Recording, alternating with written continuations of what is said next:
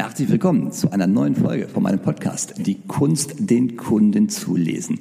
Mein Name ist Mario Büsdorf und dieser Podcast ist für alle Menschen, die sich professionell im Verkauf und in der Führung aufhalten und die immer noch besser werden wollen. Und heute haben wir ein super spannendes Thema, ein faszinierendes Thema. Wir haben Teil drei aus unserer kleinen Podcast-Serie mit Eva von Grote, Dr. Eva von Grote. Wir haben heute das Thema Krisenmanagement. Das ist ein Thema, was heute besonders diejenigen interessieren dürfte, die in der Führung sind oder im, äh, im Management. Und Evan von Grote, Sie sind Psychologe, Sie sind Politologe, Sie sind Ex-Polizei, Mitarbeiter, Verhandlungsführer, Sie sind Profiler und Sie sind heute Coach für komplexe und schwierige Verhandlungssituationen und für Krisenmanagement. Und das ist heute unser Thema.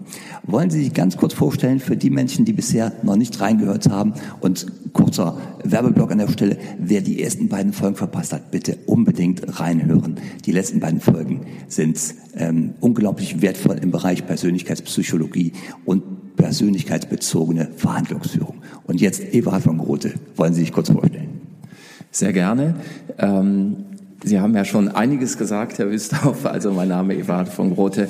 Ähm, ich hatte das Glück, als äh, Psychologe meine Traumstelle zu bekommen bei der Polizei und durfte zehn Jahre lang bei der Polizei in sogenannten BAO-Lagen mitarbeiten. Das sind äh, Lagen, wo die Polizei quasi auch in den Krisenmodus schaltet, weil ein Ereignis, ein Großereignis, zum Beispiel eine Geiselnahme stattfindet und man jetzt ähm, anders zusammenarbeiten muss als in der Alltagsorganisation. Und das fand ich immer hochgradig interessant und spannend spannend und auch toll zu sehen, wie die Rädchen dann ineinander greifen und wie das abläuft.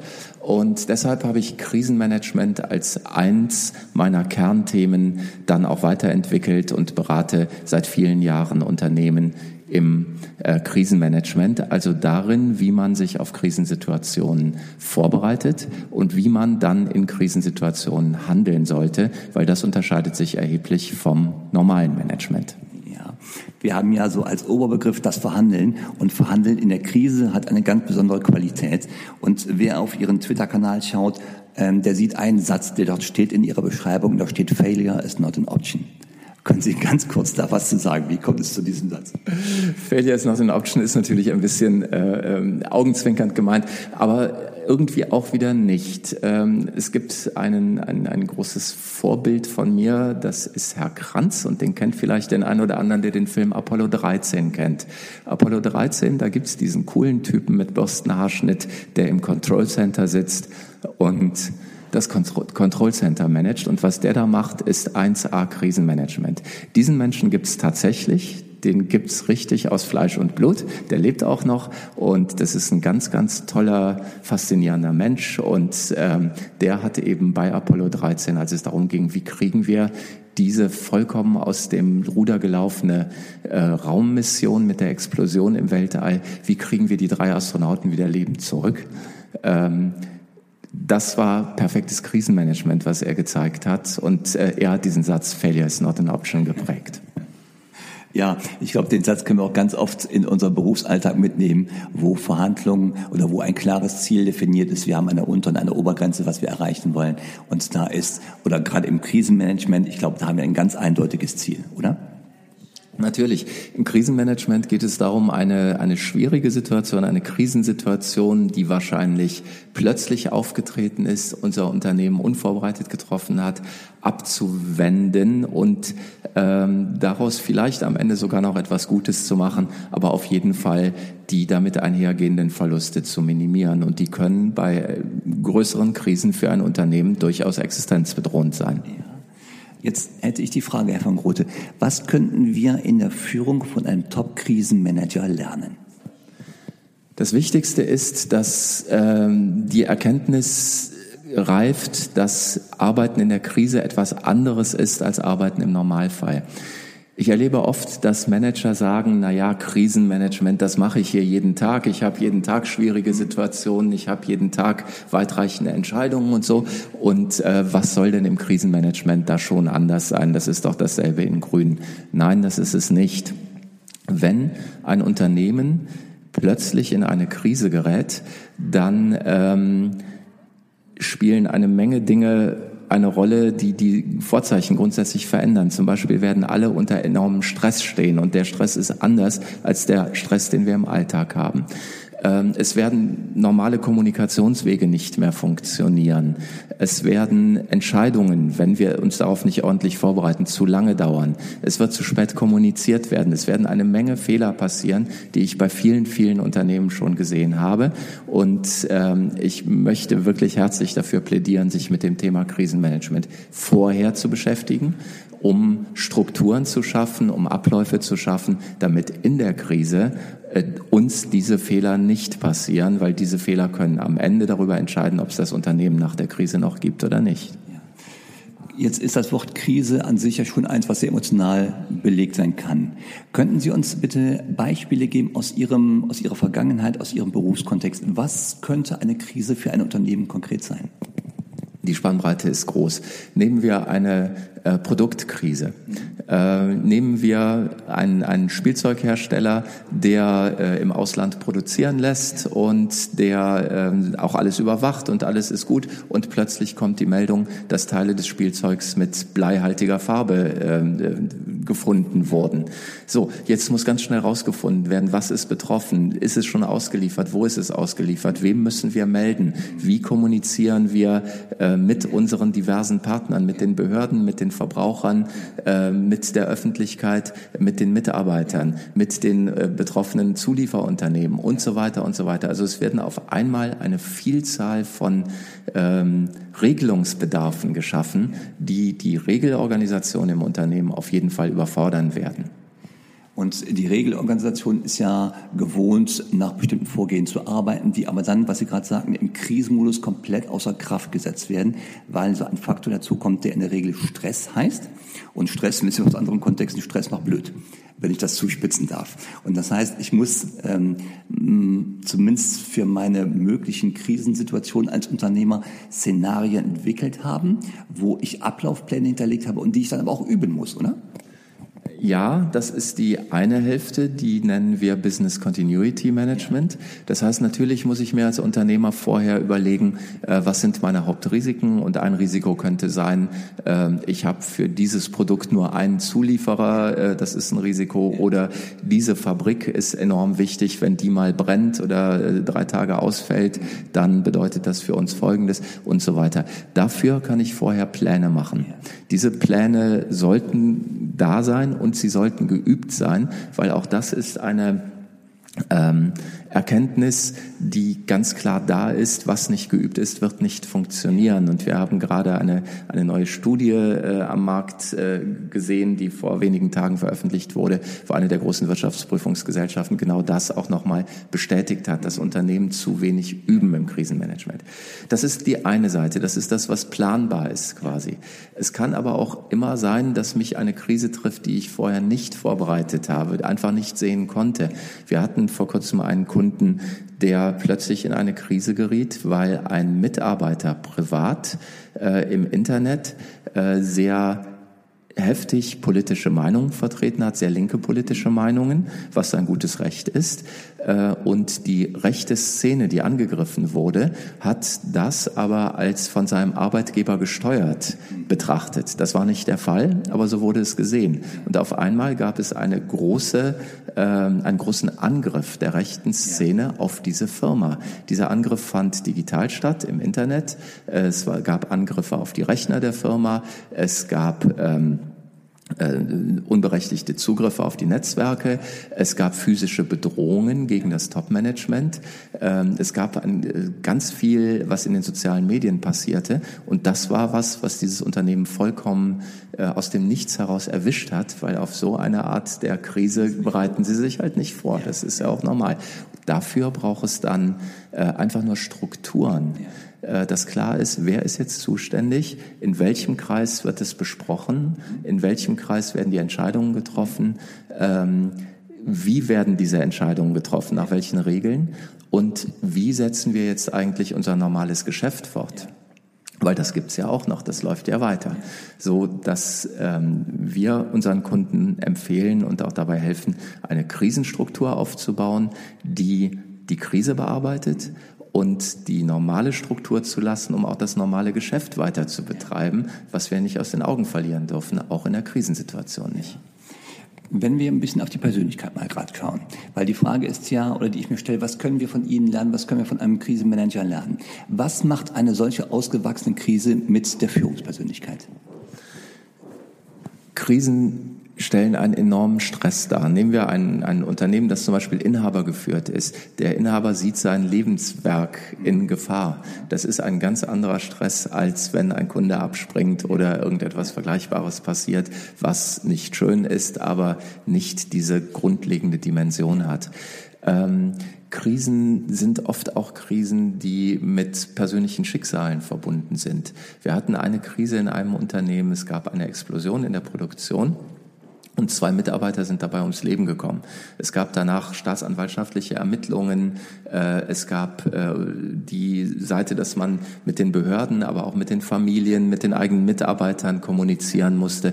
Das alles ist für Manager ungewohnt, weil das nicht das ist, was sie normalerweise den ganzen Tag machen.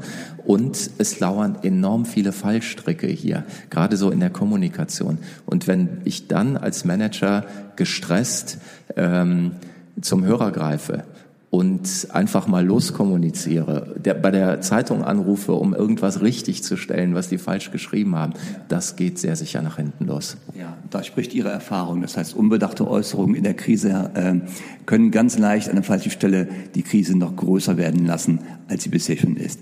Was sind denn noch andere Fallstricke? Unbedachte Äußerungen machen die Krise größer, was die Krise aber auf jeden Fall größer macht, und das ist das, was heute viel häufiger passiert ist, sich nicht zu äußern. Das ist die andere Reaktion, eine Art Schockstarre. Äh, wir können noch gar nichts sagen, weil wir selber ja noch gar nichts wissen. Das ist ganz oft so, dass man, wenn so eine Krise kommt, sehr, sehr schnell konfrontiert wird mit Fragen der Öffentlichkeit und der Medien, äh, gerade über die sozialen Netze und ähm, das Unternehmen den Impuls hat zu sagen, das wissen wir nicht, wir können das noch gar nicht sagen, wir haben selber noch kein klares Bild, also sagen wir gar nichts. Gar nichts sagen geht nicht. Das verzeiht heute die Öffentlichkeit nicht mehr, so dass man vorbereitet haben muss, dass wir schnell reagieren werden, dass wir auf den richtigen Kanälen reagieren, nämlich auf denen, auf denen wir auch angefragt werden. Und wenn die erste Botschaft nur die ist, wir sind dran, wir nehmen das ernst, wir prüfen selber. Mhm und wir melden uns in einer Stunde wieder. Im Moment wissen wir es noch nicht. Dann ist es besser, als nichts zu sagen. Das muss aber vorher klar sein. Wer das sagt, auf welchen Kanälen, es muss vorbereitet sein. Das ist das Entscheidende, sonst klappt es nicht. Ja, sonst klappt es nicht. Und ich glaube, das ist auch ein guter Ratschlag an alle Führungskräfte. Wenn es Situationen gibt, die schwierig sind, ehrliche Kommunikation, zeitschnelle, zeitnahe Kommunikation. Lieber ehrlich sagen, wir prüfen es, wir sind noch dran, aber in einer Stunde, sagten Sie gerade, gibt es Neuigkeiten. Diese Ehrlichkeit in der Kommunikation ist allemal besser als nichts zu sagen. Aus Angst vor Fehlern oder vor, äh, ja, aus Angst vor Fehlern. Ne? Ja. Ähm, Ehrlichkeit hilft. Natürlich muss man andererseits aber auch der Ehrlichkeit halber hier sagen, dass es natürlich Grenzen gibt, wo äh, ich verstehe, dass man zögert mit zu großer Ehrlichkeit, weil Dinge haben natürlich auch juristische Konsequenzen, äh, gerade in einer Krisensituation. Und ähm, natürlich ist es auch gut, mit Juristen gemeinsam zu überlegen, was können wir sagen jetzt, was ist richtig, was ist gesicht. Wir sagen immer nur Dinge, die stimmen. Wir sagen nie irgendwas, was nicht stimmt, grundsätzlich, das ist ganz klar. Äh, aber wann wir was sagen und wie wir es sagen, da äh, muss man tatsächlich aus unterschiedlichen Sichten, aus Kommunikationssichten, aus juristischer Sicht sehr genau hingucken, wann wir was wie kommunizieren. Und das ist ja, glaube ich, auch ein Ratschlag, den man ganz vielen Führungskräften mitgeben kann. Achtet auf die Kommunikation. Auf eine saubere, transparente, ehrliche, aber auch überlegte Kommunikation. Und wer jetzt sagt, das Thema ist für mich, ähm, oder das Thema hat mich gerade gepackt. Ich habe gerade so ein, zwei Gedanken gehabt, wo ich mit einem Fachmann darüber reden möchte. Herr von Grote, wie kann man mit Ihnen in Kontakt treten? Ah, das ist einfach. Äh, Sie finden meine Firma äh, im Internet. Äh, es ist die Firma Team Psychologie und Sicherheit, TPS. Wir sitzen in Düsseldorf und mein Team und ich sind gerne bereit, allen Fragen rund ums Krisenmanagement zu beraten. Ähm, das dürfte kein Problem sein, uns zu finden und rufen Sie uns gerne an. Ja. Wenn eine Führungskraft sagt, ich hätte gerne Beratung oder ich bräuchte Unterstützung. Das ist auch eine, äh, eine Situation, wo Sie als Coach zur Verfügung stehen, richtig? Also die Situation ist schöner, wenn wir uns vor der Krise kennenlernen. Wenn wir vor der Krise miteinander darüber reden können, wie kann man im Unternehmen ein Krisenmanagement etablieren, was dann auch funktioniert, das ist immer einfach, dann funktioniert es besser. Wir kennen aber auch die Situation, die haben wir relativ oft, dass wir angerufen werden von einem Unternehmen, das wir noch nicht kannten, die akut in einer Krise sind.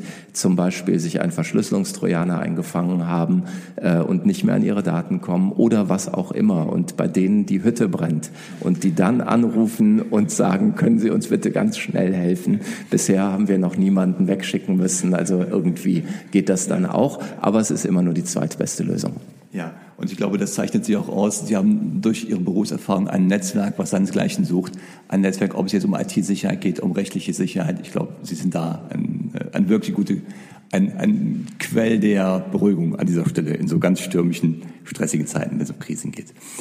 Herr von Grote, möchten Sie noch kurz was sagen?